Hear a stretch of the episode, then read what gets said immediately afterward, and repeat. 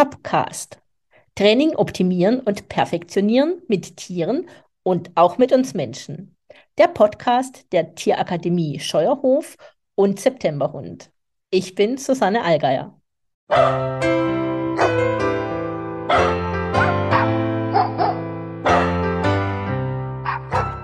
Heute unterhalte ich mich mit Michaela Harris. Sie ist die Top-Top-Trainerin von der Tierakademie Scheuerhof. Und für mich zeichnet sie sich durch extrem vielseitiges Training aus. Sie hat sich beschäftigt unter anderem mit Agility, Dog Dance und ganz viel mit der Nasenarbeit, um nur ein paar zu nennen. Und das alles neben dem ganz normalen Hundetraining. Die Suche ist ihr total wichtig. Sie ist in der Artensuche unterwegs, speziell mit Bettwanzen und hat sich mit Unterscheidung von Mineralwasser besch beschäftigt und auch mit der Anzeige von brünftigen Kühen. Michaela, hallo? Und wie kann man auf die Idee, Mineralwasser zu unterscheiden? Hallo Susanne. Erstmal Dankeschön, dass ich hier sein darf und danke für die nette Vorstellung. Da musste ich auch ein bisschen schmunzeln.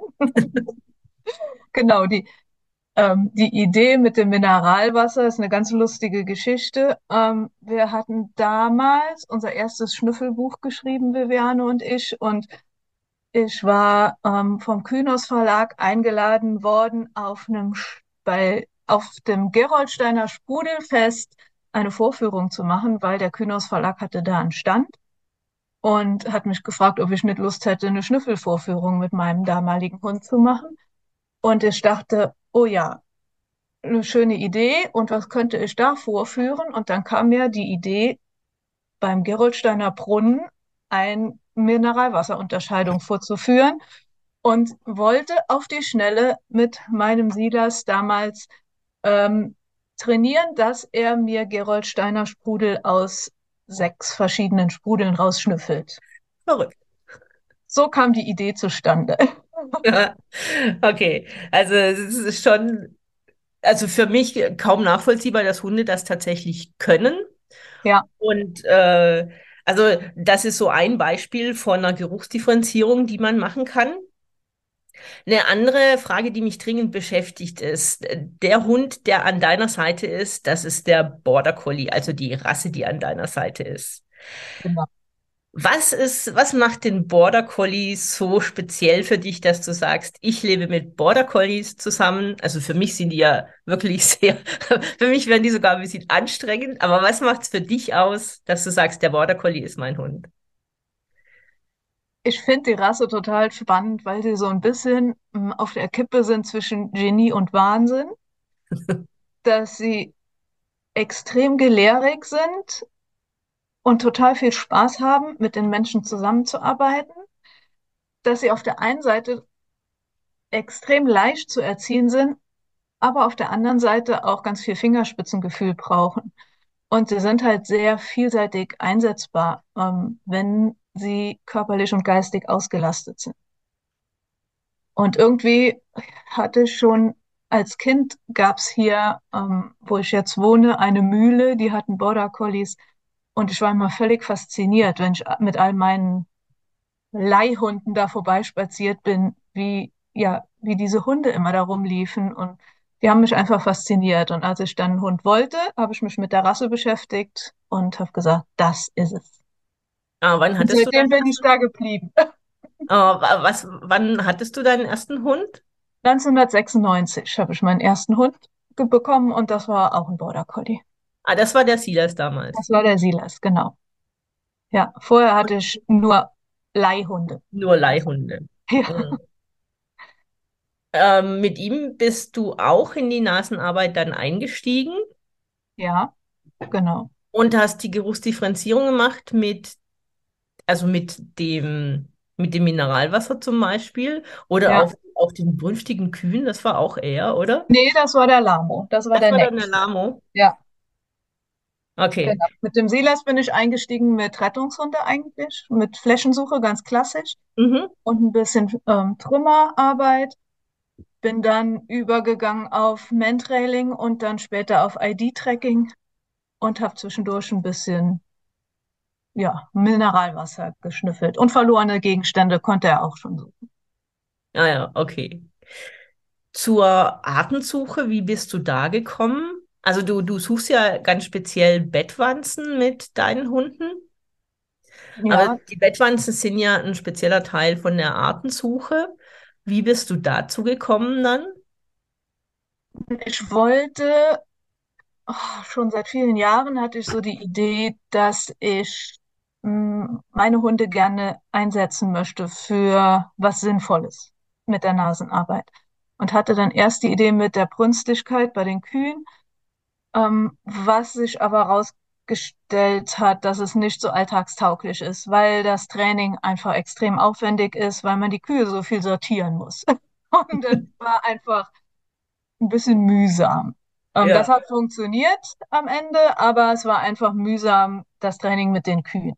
Und dann dachte ich, ich brauche was Kleineres. Und kam, irgendwie habe ich was gelesen von Bettwanzen und hatte damals ähm, die Schädlingsbekämpfer hier in der Umgebung angeschrieben, ob sie Lust haben auf so ein Projekt.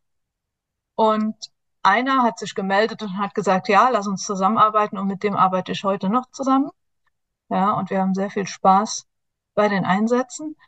Ähm, und mh, zu den anderen Artensuchgeschichten ähm, bin ich gekommen, weil ich glaube, das war 2015 oder 16, als Referentin eingeladen wurde ähm, im WDD, das ist der Wildlife Detection Dog Artensuchverein. Die haben mich als Referentin eingeladen für die Arbeitstagung. Und das fand ich so spannend, was die da machen. Und ich dachte, Bettwanzen sind auch Arten, also habe ich mich da, seitdem engagiere ich mich auch da und habe halt da auch einen großen Einblick in die Artensuche. Bin auch gerade ja ähm, in der Studie mit involviert, wo wir ähm, Hundehalter ausbilden, invasive Pflanzen zu suchen. Und ja, da hat sich einiges draus ergeben, was sehr spannend ist. Mhm. Also so, um den Zuhörern mal ein bisschen Einblick zu geben, also wo es Bettwanzen denn gibt, kannst du da so einen Überblick geben? Wenn ich jetzt so drüber nachdenke, dann fällt mir nicht spontan ein, wo ich Bettwanzen finden kann. Also im Bett, aber Im Bett, genau. genau, im Bett. Aber was ist denn dann so der Einsatz, der Einsatzort oder das Einsatzgebiet, wo du unterwegs bist, um mit den Hunden zu suchen? Es sind Hotels, aber auch Privatwohnungen. ähm, oder Jugendherbergen. Äh, eigentlich alles, wo viele Leute ähm, kommen und gehen. Ähm, bei Bettwanzen bekomme ich nur durch Verschleppung. Das hat nichts mit Hygiene zu tun. Das heißt, ich trage sie von A nach B und in Hotels kann es halt schnell mal passieren, dass jemand eine Bettwanze mitbringt und da lässt und sie sich dann vermehren. Mhm. Ähm, und ich werde gerufen, wenn ein Verdacht besteht, der Schädlingsbekämpfer aber nichts findet. Ja, weil mh, es vielleicht der, der Befall noch so gering ist, dass man es nicht sieht und die sich noch gut versteckt haben. Mhm. Ähm, oder wenn in der Privatwohnung zum Beispiel im Schlafzimmer Bettwanzen sind, dann können die Hunde gucken, ob sie auch in andere Zimmern oder Etagen verschleppt wurden. Ah, ja. Ähm, oder wenn der Schädlingsbekämpfer bekämpft hat, können die Hunde hinterher kontrollieren, ob noch Lebende da sind oder nicht, weil die Hunde sollen nur Lebende anzeigen und keine Toten. Und manchmal auch zur Vorkontrolle oder so, so zur Prophylaxe. Ja, mhm. manche Hotels sagen einfach, wir wollen gerne ab und zu einen Hund haben, der mal durchgeht, um sicher zu sein, dass wir keinen Befall haben. Mhm. Und du übst dann speziell mit den lebenden Bettwanzen und du übst aber auch mit toten Bettwanzen, damit Genau, du sicher weißt, die Hunde können das differenzieren, dass sie nur Lebende anzeigen. ganz genau. Ich übe mit lebenden Bettwanzen, dass die Hunde die Lebenden anzeigen und verstecke aber auch Tote, damit sie die Toten nicht anzeigen. Ja, damit sie den Unterschied direkt merken und erschnüffeln. Ja. Jetzt ist ja in der, äh, in der Suche oder in der Nasenarbeit generell so ein wichtiges Thema die Kommunikation mit dem Hund. Also wie kommunizieren wir, dass wir das Gleiche meinen? Das ist ja gar nicht so einfach. Und eine Genau. Sache dabei ist natürlich die Anzeige. Wie zeigt dir der Hund an, dass er das gefunden hat, was du denn möchtest? Magst du da so ein bisschen drauf eingehen? Ja, genau. Die Kommunikation finde ich bei der Nasenarbeit tatsächlich noch wichtiger als bei vielen anderen Aufgaben, weil wir ja einfach nie wissen, was der Hund riecht. Wenn ich dem Hund einen Sitz beibringe, dann sehe ich, ob der Hintern auf dem Boden ist oder nicht. Wenn er riecht und ich möchte ihn fürs Riechen belohnen, weiß ich nicht, was er denn da gerade schnüffelt gerade. Mhm. Ja, ob er wirklich die Bettwanze schnüffelt oder vielleicht der Kekskrümel, der daneben liegt. Ähm, und deshalb ist es so wichtig, dass wir den Hund gut ausbilden und ihm irgendwie versuchen klarzumachen, was wir von ihm wollen. Und dafür ist die Anzeige so wichtig. Das heißt, der Hund muss mir zeigen, wenn er das gefunden hat, was er finden soll. Mhm. Das heißt, ich ähm, verknüpfe den Bettwanzengeruch mit einer Anzeige. Bei mir ist das, halte die Nase so nah wie möglich in Richtung Bettwanze und verharre. Das verknüpfe ich mit dem Wanzengeruch und in der Suche soll er dann, sobald er an diesen Wanzengeruch kommt, diese Anzeige zeigen. Damit ich möglichst sicher bin, dass der Hund auch das Richtige gerochen hat, sozusagen. Mhm. Ja, das Das heißt, hört mit jetzt, ja. mit der Anzeige zeigt der Hund mir, was er gerochen hat. Oder wenn er den Zielgeruch gefunden hat, wenn ich gut trainiert habe. Das kam mir gerade, wenn du gut trainiert hast. Das hört sich jetzt so einfach an, wie du das erzählst. Der Hund macht da die Nase dran, wenn er den richtigen Geruch gefunden hat. Und das ist ja in ganz unterschiedlichen Bereichen so, wenn man das von außen sieht, von einem Hund, der das kann, dann sieht das wirklich einfach aus.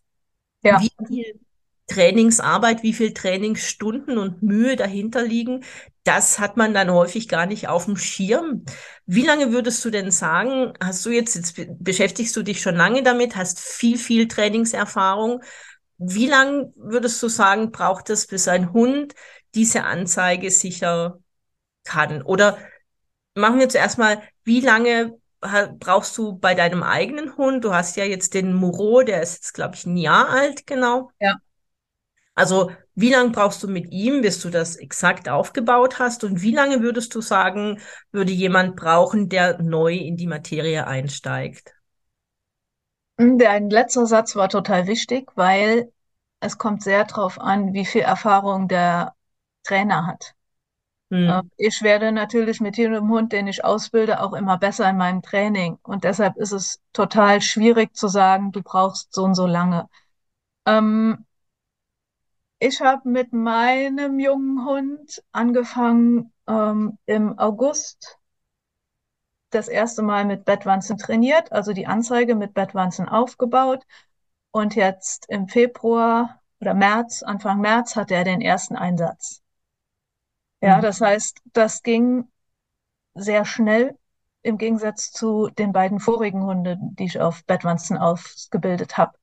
Da habe ich ein bisschen länger gebraucht oder mich vielleicht auch nicht getraut, so früh in Einsatz zu gehen. Mhm. Ja, das kommt ja dann auch noch dazu. Dann ist man sich nicht so sicher und ist neu in der Materie. Ähm, mit unseren Pflanzensuchprojektleuten äh, haben wir so ungefähr ein Dreivierteljahr bis ein Jahr eingeplant, bis sie die Hunde ins in den Einsatz schicken können. Und das sind normale Hundehalter, die vorher noch keine Sucherfahrung hatten. Die werden aber dann auch sehr gut begleitet. Ähm, ja, und es ist schon auch eine Menge an Trainingsstunden steckt dahinter. Ich kann dir noch nicht mal sagen, wie viel, aber es ist schon, ja, fast tägliches Training. Das muss nicht so lang sein am Tag, aber die Hunde brauchen einfach Routine, damit sie weiterkommen auch. Und die Leute auch. Ja, ist ja, also Hunde müssen da drin ja auch sicher werden. Also die brauchen Ja, ja, äh, ja auch so eine, so eine Form von Selbstvertrauen, aber auch Selbstbewusstsein, dass sie richtig vorgehen. Und auch das ist für die Hunde wichtig, dass sie das lernen oder dass sie dieses Selbstvertrauen bekommen. genau. Würdest du sagen, das ist auch was, was vom Alter des Hundes abhängt? Also wenn du jetzt sagst, der, also bei dem Muro zum Beispiel mit einem Jahr, dann haben wir jetzt nicht einen erwachsenen Hund. Also der lernt ja für sich selbst, der ist gerade selbst in einem schwierigen Alter, ja. Und Sagen wir in einem besonderen Alter. In einem besonderen Alter, das ist ein viel besserer Ausdruck dafür. Genau. Ähm, also ist es gut von Anfang an anzufangen, wenn man in der Suche was machen möchte, oder kann man auch mit einem Hund einsteigen, der erwachsen ist? Ja, du kannst in jedem Alter einsteigen. Ähm, du kannst mit acht Wochen schon einsteigen, du kannst auch erst mit fünf, sechs Jahren einsteigen oder mit sieben. Also es gibt kein Limit, sage ich mal. Solange die Nase funktioniert, kann der Hund auch was lernen mit der Nase. Ähm, Mhm. da gibt's nach oben kein Limit. Ich persönlich würde mit einem Welpen nicht zu früh anfangen, ihn zu spezialisieren. Ja, kann man machen, aber ähm, ich mache es eher so, dass ich dem Hund als Welpe erstmal viele Ideen gebe, wie er seine Nase einsetzen kann und das mit Futterspielchen, Suchspielchen und Spielzeug suchen, ähm, damit er erstmal lernt, überhaupt seine Nase einzusetzen. Und Mhm. erst wenn er das hat, gehe ich auf den Zielgeruch über. Mhm. Jetzt kommt mir gerade Futtersuche. Also bei mir ist immer, wenn ich jetzt mit, mit Leuten arbeite und mal so ein bisschen Suchspiele mit denen und sage, man kann Futter auch auf den Boden legen oder werfen, dann kommt, ja, aber der Hund soll ja nichts aufnehmen. Das ist immer gleich so, wirkt das nicht dem entgegen, ähm, dass sie, dass der Hund draußen allgemein Dinge aufnimmt. Das kommt ein bisschen auf das Trainingsziel drauf an. Wenn mein Trainingsziel ist, dass der Hund niemals was vom Boden aufnehmen sollte, was Fressbares, dann steht, es stehen Futterspiele dem bestimmt entgegen. Ähm, das ist nicht mein Ziel, weil ich denke, ähm, wenn, ähm, kommt ja direkt so das Thema Giftköder auch in Genau. den Kopf. Wenn jemand meinen Hund vergiften will, der legt sowas Gutes dahin, das wird er fressen, ohne nachzudenken, fertig. Da, und das ist für mich so ein großer Aufwand, das zu trainieren, dass der Hund nichts vom Boden aufnimmt, weil dann muss ich auch extrem aufpassen, dass mir nie was runterfällt, was der Hund dann gerade noch schnappt. Ähm, und ich muss extrem gut daran trainieren. Ähm, und da ist mir, sind mir die Vorteile, die ich nutzen kann, wenn ich Suchspiele mache, sehr, sehr viel größer als, als der Vorteil vielleicht von dem großen, schwierigen, langwierigen Training, wenn ich äh, dem Hund beibringe, dass er gar nichts vom Boden aufnehmen soll. Hm. Und das, da wollte ich nicht drauf verzichten. Von daher ist es für mich überhaupt keine Option und das sage ich den Leuten auch immer. Also was man ja machen kann, ist, dass man, wenn ich dem Hund sage, dass er was vom Boden nehmen darf, dass ich das mit Signal bele belege. Ja. Ja, dass ich ihm ganz klar sage, wenn ich es dir erlaube, darfst du es vom Boden nehmen, ansonsten nicht. Aber ich selber denke, selbst das ist noch großer Trainingsaufwand. Das ist möglich, aber das wäre jetzt nicht meine Herangehensweise. Hm. Aber da kann ich schon dann die Sorgen der Leute auch verstehen, gerade in Gegenden, wo es Giftköder gibt. Ähm, da muss man sich dann halt überlegen, wie immer, äh, welche Nachteile nehme ich in Kauf, um die Vorteile nutzen zu können. Hm. Ja. Ja, vielen Dank für den kleinen Exkurs. Der kam mir jetzt nur gerade so, den fand ich wichtig an der Ja, Stelle, ja, weil das natürlich sofort so Einwände sind, die von genau. Hunden oder von Hundemenschen kommen können. Ja, Michael, ich finde extrem spannend, dass du dieses ganze Wissen, das du in dir versammelt hast und das du gesammelt hast, in einem Online-Kurs verpacken möchtest und der Allgemeinheit zur Verfügung stellen willst.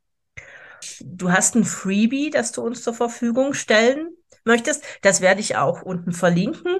ja, super. Magst du da kurz drauf eingehen, was uns im Freebie erwartet oder was im Online, was du im Online-Kurs, was der beinhaltet? Genau, ich bin da gerade sehr, sehr dran am Arbeiten, weil ich denke, die Nasenarbeit muss unter die Leute. Ähm, und viele Menschen haben Spaß daran und viel, die Hunde sowieso. Ähm, und deshalb finde ich es wichtig, die, die Menschen gut zu begleiten mit ihren Hunden. Und das Freebie geht erstmal darum, was bringt mir die Nasenarbeit überhaupt und wie finde ich den Einstieg mit ein paar Futterspielchen für zu Hause und für auf dem Spaziergang, äh, dass man so einen kleinen Einblick kriegt, dass man seinen Hund ein bisschen kennenlernt, mal guckt, ob er überhaupt Spaß daran hat und ob ich als Mensch Spaß daran habe, um dann vielleicht weitermachen zu wollen. Ähm, Und dann wird es ein paar ähm, Online-Kurs-Ideen geben. Das heißt, ähm, ich habe einen Einsteigerkurs, wo es allgemein darum geht, wie kann ich meinen Hund ausbilden, dass er ein Motivationsobjekt sucht und wie kann ich ihn auf die Einsatzfähigkeit vorbereiten oder auch auf die Professionalität in der Beschäftigung sozusagen. Ja, das kann ja auch sein, dass ich nur Spaß habe, meinen Hund gut zu beschäftigen. Um, und dann wird's des Weiteren auch was geben für diejenigen, die, die in der, ähm, im Einsatz arbeiten wollen mit ihren Hunden, genauso für diejenigen, die im, in der Beschäftigung weitermachen wollen. Mhm. Also könnt ihr gespannt sein. Ja, und ich finde immer so dieses, diese Einsteigerkurse finde ich immer so total gut, weil es darum geht, wirklich so die Freude daran, also bei sich selbst zu fördern und auch beim Hund und zu sehen, ah, das funktioniert beim Hund. Und wenn man die Suche ganz einfach aufbaut, dann ist sie nicht so schwierig. Also ja. der Anfang ist nicht so schwierig. Tief genau. einzusteigen ist viel Arbeit. Und deshalb genau. kann ich das wirklich nur jedem empfehlen, so diesen, dieses Freebie sich anzuschauen und in die Nasenarbeit da ein kleines bisschen einzusteigen, so ganz am Rande. Äh, und wer Lust hat, dann kann sich dann tatsächlich in den weiteren Kursen tiefer einarbeiten. Genau. Ja. Michaela, ich habe eine abschließende Frage an dich. Und zwar ist das, was fasziniert dich an deiner Arbeit in zwei, drei Sätzen? An meiner Arbeit mit den Hunden und ihrer Nase fasziniert mich vor allen Dingen die Teamarbeit, weil Nasenarbeit ist Teamarbeit. Und ich finde, in keiner anderen Sparte bin ich mit meinen Hunden so nah zusammengerückt wie in der Nasenarbeit, in der Spürhundearbeit. Weil letztendlich muss ich mich im Einsatz voll auf meine Hunde verlassen können und sie müssen sich auf mich verlassen können. Ich muss mh, hm, wissen, was die Hunde gerade vorhaben, muss die Hunde lesen können, sie müssen mich lesen können. Und es ist dann auch noch die Zusammenarbeit mit dem Schädlingsbekämpfer. Und das fasziniert mich so und macht mich auch so dankbar. Vielen, vielen Dank und ein wunderbares Bild, das du uns da mitgibst für, mit diesem Zusammenrücken. Ich bedanke mich total bei dir für dieses Interview. Deinen Online-Kurs zur Nasenarbeit verlinke ich unten. Ich verlinke auch zu meiner Webseite Vielen, vielen Dank, dass ich hier sein durfte, Susanne. Ähm, ich habe einfach Spaß, über dieses Thema auch zu sprechen, weil ich einfach denke, es geht alle Hunde was an und alle Menschen was an und rückt einfach Hund und Mensch gut zusammen. Das ist ein wunderbares Schluss Schlusswort und ich wünsche allen Zuhörern viel Spaß, sich mehr mit der Nasenarbeit zu beschäftigen.